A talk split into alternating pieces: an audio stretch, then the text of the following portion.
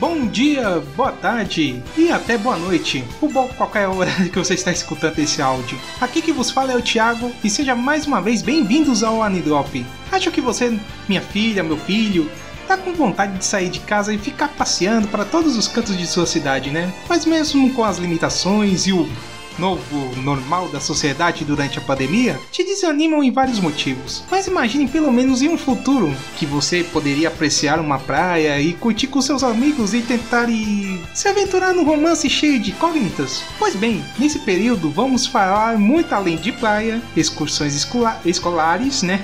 e dar aquela escapada para outra cidade e ver um romance bem diferente, apesar de ser uma animação dos anos 90, hein? O anime vai ser Omigaki Koeru, e ver como esse triângulo am amoroso, envolvendo dois grandes amigos e uma nova estudante vindo de Tóquio, rolou e rendeu uma baita animação.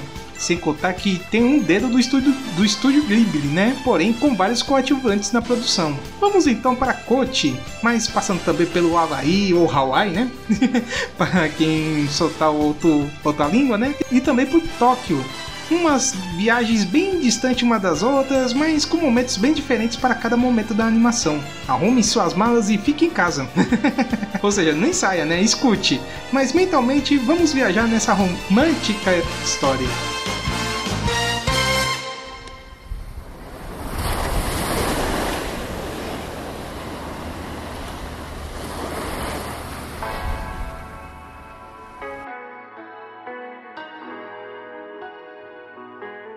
O Migaki Koeru, Ocean Waves para o inglês, né? Ou traduzindo para a nossa língua, Ondas do Oceano, foi uma animação adaptada do romance e escrita por Saeko Himuro, uma das grandes escritoras dos anos 80 e 90, com vários títulos publicados, sendo que muitos foram adaptados em novelas, filmes e até em radionovelas Quem diria que isso fazia sucesso naquela época? Mas pense que era um estilo de storytelling, né? Nos tempos atuais. Afinal, até tem formato em podcast. Em que infelizmente se foi em 2008 com, é, combatendo um câncer. Com a ilustração de Katsuya Kondo, que participou em várias animações do, do estúdio Ghibli, como Princesa Mononoke, Porco Rosso e Ponyo. E foi publicado pela Tokuma Shoten em 1990. O sucesso do romance foi tanto que a editora chamou o próprio estúdio estúdio Ghibli para fazer uma animação para a TV, para a Nippon Television Network, que é a atual Nippon TV. Essa animação foi exibida em 5 de maio de 1993 com 1 hora e 12 minutos de duração. Se pensou que esse filme fosse dirigido pelos grandes do, do estúdio Ghibli, no caso aqui no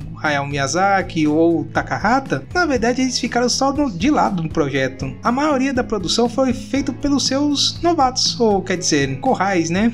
quer dizer, a média de, dos, de idade né, dos integrantes era de 20 a 30 anos, então já meio já com experiência já. E ainda com a ajuda de outros estúdios, como o TC Staff e a Madhouse. Ah, a intenção era dar experiência, mesmo com a qualidade, a eles e criar uma boa animação com qualidade numa produção bem rápida para, para colocar na TV. A direção da animação ficou com Tomomi Mochizuki, outro grande nome do estúdio, mas trabalhou em outras animações como Hamameio, Kimaguri Orange, Meizu e Coco, Touch e outros vários na lista. Olha, e bem grande, hein, no mini list. My Anime List. Olha que peguei os mais antigos antes dessa produção. Produzido por Nozomu Takahashi, Seiji Okuda e o maior nome entre eles, Toshio Suzuki, que participou em várias produções do, do Ghibli, como Serviço de Entregas da Kiki, Náutica, Meu Amigo Totoro e outros que eu já citei antes. E a trilha sonora ficou com Shigeru Nakata, que traz uma calmaria durante toda a animação. Entre as vozes dos personagens, um é interpretado por Nobuto Obiya, que fez o Camille Bidan de Gandalf, Camille Bidan, né, o homem, né, de Gandalfeta, o Albert Heinrich, o 004 de Cyborg 009, né, da versão de 2001, e alguns personagens conhecidos por aqui, né, como o goleiro Wakashimazu na primeira versão de Capitão Tsubasa, o primeiro, hein, além de ser o narrador da versão de 2018, ou seja, ele veio da primeira, da primeira versão do anime para a última, né, do remake de 2018, e além do, ele fez da parte da, da dublagem de God Geass, né? Que fez o Clovis La Britânia, o grande Clovis. e fez dois, é, dois personagens de Naruto, o Zetsu e o Ebisu. Seu melhor amigo, ou quer dizer, no caso do personagem principal, teve a voz do Toshihiki Seiki, que foi o JJ de Zillion, o Kaei Shiba em Bleach, o Iruka Umino de Boruto e o Kyosuke Rie de Quando as Cicadas Choram ou Cantam, né?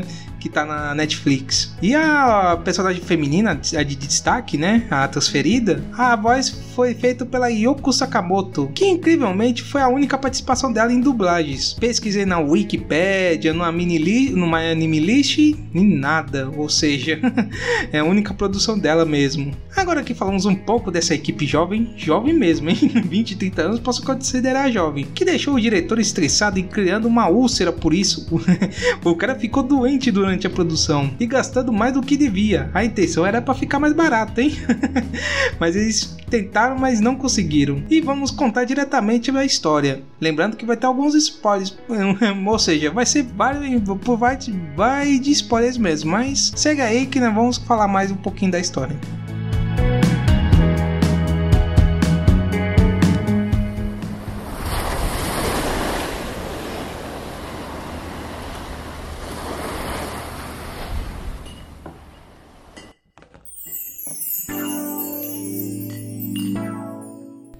Literalmente é o flashback dos tempos de colégio do Taku, no momento onde ele estava numa estação em Tóquio para ir para o aeroporto para voltar para sua terra natal, como falei, Kochi, quando ele vê uma pessoa que ele acha que ele conhece de algum lugar. Daí em diante, e senta que lá vem história, hein? E como falei, se prepare que daqui para frente é spoiler. Assista primeiro ou se seguir frente por sua conta e risco. E vai voltar aos tempos do jovem Taku, que queria menos uma viagem com os colegas de escola, mas a direção vetor devido às baixas notas que os alunos tiveram durante o ano.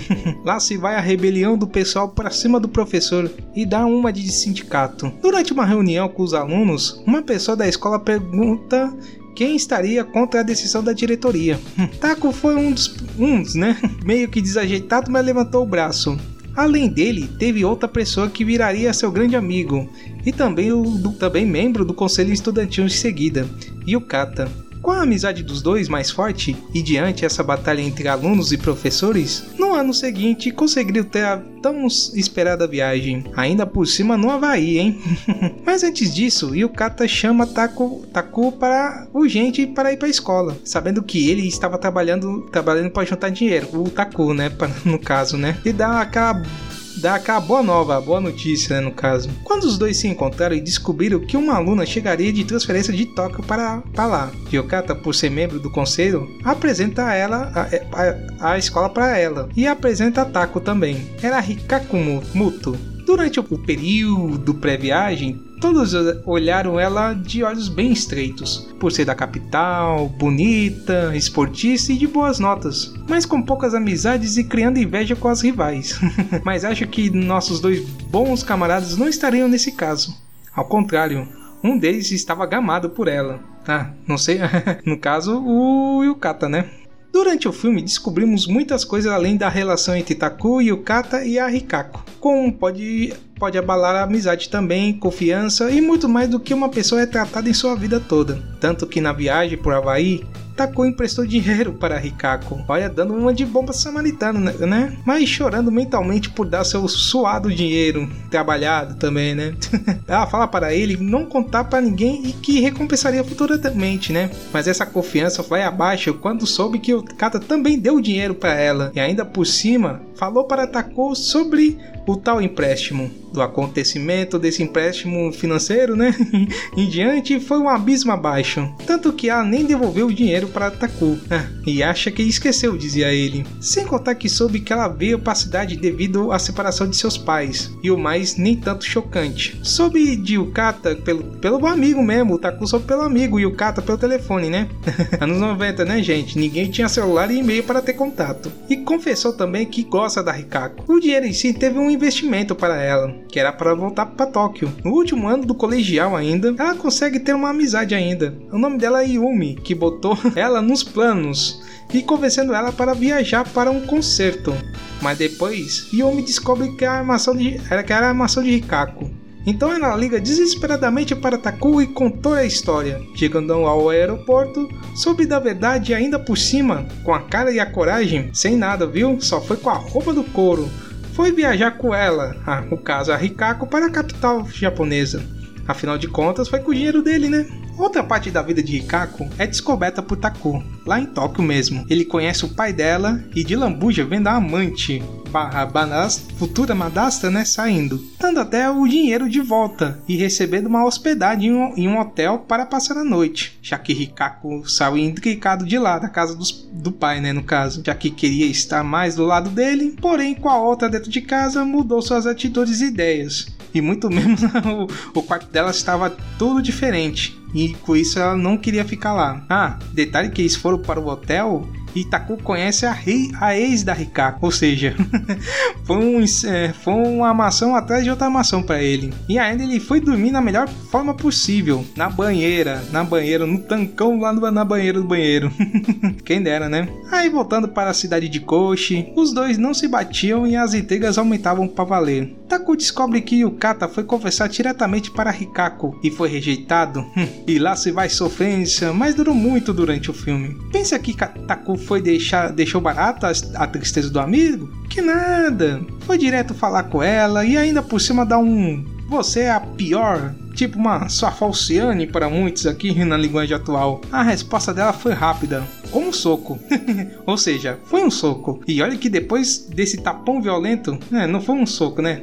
Foi um tapa, foi uma tapinha. E olha que ele revidou, chamando a atenção da escola toda. A briga, né? O pessoal da escola ficou olhando aquela briga. Mas a fase ruim continuou no festival escolar né, de lá, já que Hikako não queria participar do grupo de Osakoi, aquelas dancinhas tradicionais do Japão que era feito e lá na escola era feito por grupo de meninos. E com isso aumentando a ira e aumentando o recalque também das outras garotas da escola. Tanto que se juntaram e afrontaram ela. E Rikako com sua atitude mais séria e sem querer nada com nada, sendo que uma delas tentou dar um corretivo na protagonista, mas foi parada pela presidente do conselho estudantil, a Kiko, que, aliás, sempre queria ajudar ela ou orientar a mas nem dava ouvido, mas a Rikako não dava ouvidos para ela. Taku vê a cena toda e falou que ficou impressionado pela atitude de Rikako e ela teve para enfrentar as meninas. E o resultado?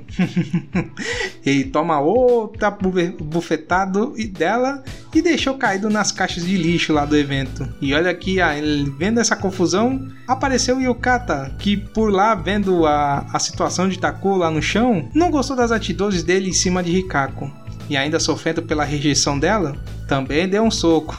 Nocauteando de vez o cara. Puta, mano, o cara só só tomar porrada ainda tomar re revida de todo mundo. E depois disso, do triângulo amoroso, que era pra ser legal, se desfez no último ano. E aí, depois de falar tudo sobre o trio, Aí volta, aí acaba o flashback lá no, no filme. Quer dizer, o flashback do Taku, né, no caso, acaba e volta ao tempo atual dele mais velho. E ele chegando já na cidade, na cidade natal, né, coach. Que ele dá. E quem dá a carona para ele para casa é o próprio Yukata. Pois é, os dois se conciliaram e ele falando que estava não muito bem com a situação que estava depois da rejeição de Rikako. E ainda vendo os sentimentos de Taku, que apesar de tanta coisa que passou, tinha uma afeição com ela. Mas foi durante uma reunião dos ex-alunos, né? Aquela famosa bebedeira coletiva, que infelizmente não podemos fazer no nosso período de pandemia.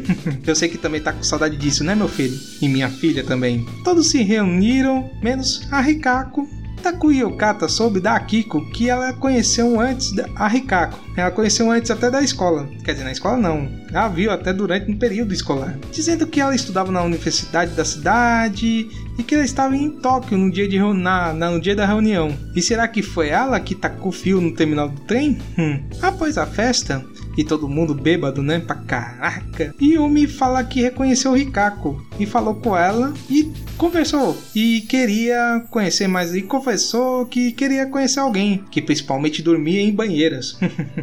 Enfim, aquela pessoa que Taku encontrou, na verdade, no terminal de trem de Tóquio, era de fato a própria Rikako.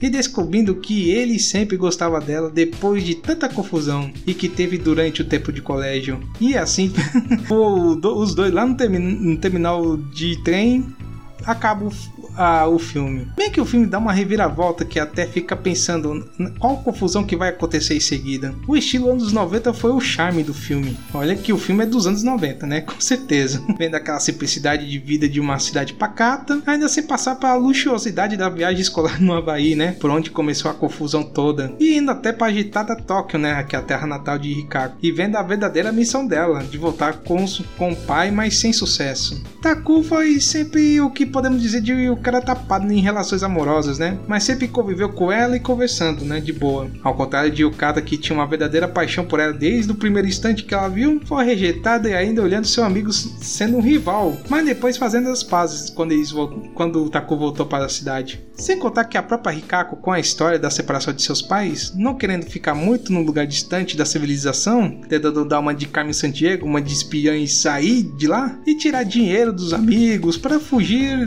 daquele, da cidade lá pacata, da, de Koshi, para não ter como é, brigas com o Taku, ir lá e dar em nada e ainda se confrontar com todos na escola e ainda perdendo a oportunidade de ter uma boa relação, tirando a amizade da Yumi, né, que é a única amiga dela, com a presidente Akiko. Mas no final o, o, o filme é bem interessante, o relacion, é, tudo bem que ele é meio parado, meio travado, por ser uma animação dos anos 90, né? A história não rola bem rapidinho, mas com desenrolar ele é bem legal. Vale a pena assistir.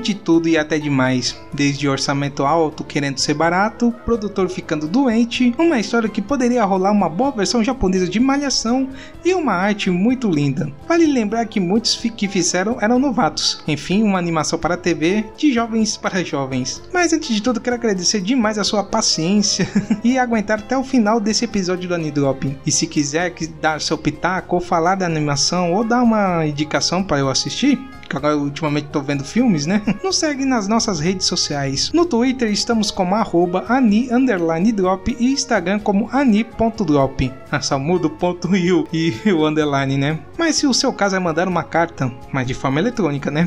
Mande um e-mail para anidrop2019@gmail.com. Gosto dos anos 90, né? Gosto dos anos 90. Mas infelizmente no corpo do endereço ficou o ano, né? Infelizmente. Para escutar os episódios anteriores e até as nossas edições do Drop Rádio, a nossa parte de podcast musical está, está tudo hospedado no Anchor, em anchor.fm barra anidrop. Por lá você pode escutar diretamente no site ou se não baixando o próprio aplicativo, que te dá a oportunidade de criar o seu próprio podcast. Sem contar que o Anidrop está no Spotify, iTunes, Google Podcasts e demais agregadores. Basta verificar no site e sem contar que tem lá o nosso feed de sucesso que antigamente, onde a internet era mato, era mais utilizado. No site também tem um espaço onde você pode soltar a sua voz e mandar aquela mensagem para mim, e escutarei com muita alegria. Vai que gravo numa fita cassete, hein? Mas agora temos um momento novidade. Novidade nem tanto, né? Como estamos em todos em casa, espero que você esteja mas caso se não for, se cuide, use máscara e vá se for necessário. E para quem trabalha, se cuide também mantendo atentos a cada movimento. Nesse período pandêmico, eu criei um canal no Twitch para fazer alguns gameplays e focar em jogos antigos, né? Pois sou um cara parado no tempo. Tanto que eu estou falando de um anime dos anos 90. E em termos de videogame, mas vou me botar mais em jogatinos. Tanto que os primeiros gameplays que eu vou tô fazendo por lá vai ser de minha, da minha maior né? Que são jogos de corrida. Mas com o tempo vou mudando as jogatinas, vou ver se eu também fico fuçando lá de bobeira lá no, na internet. E vai que encontrar outra coisa, né? Ou até um controle, né? Que os joga, nos jogos de corrida eu costumo jogar no teclado. O endereço do canal do nosso Twitch está lá no link das nossa, nas nossas bios das redes sociais. E lá você me adicione para ver e bater um papo comigo, né? Sobre qualquer coisa durante as noites, tardes ou qualquer horário que eu estiver fazendo streaming. Tanto que no Twitch vou fazer as lives e quando termino, se. E se der, né? Se der, eu deixo a gravação porque como no Twitch deixa o, a gravação só por 15 dias, né? Então, provavelmente 15 ou 30, né? Dependendo se você é cliente Pro lá, tem algumas coisas lá com edição. Esse eu gravo e deixo também no YouTube, mas uh, o YouTube eu vou deixar os gravados, né? ou seja, os ao vivo mesmo para valer eu vou deixar no Twitch. Bem, acho que somente é isso que eu tenho que falar, mas mais uma vez de novo, agradeço demais pela sua atenção, paciência e audiência. Audiência, né? Espero que se cuide bem durante esse momento crítico que vivemos e vamos superar que tudo que vai acabar, né? Não sabemos como, né? Mas vai ter um fim. Espero que eu acho que sim, né? Um abração de urso, mesmo que virtualmente, para vocês e claro, se anime. É, na praia, que seja no papel de parede no computador, olhando a praia, né? Mas fique em casa, com muito cuidado. Até a próxima. Valeu!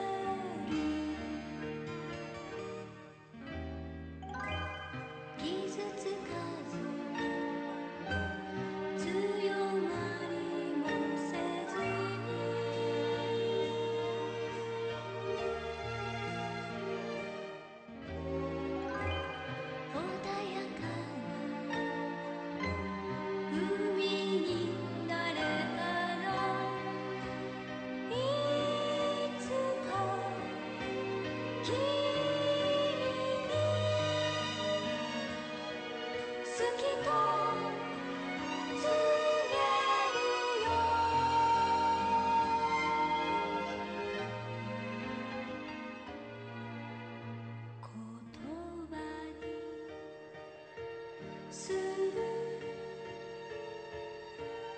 君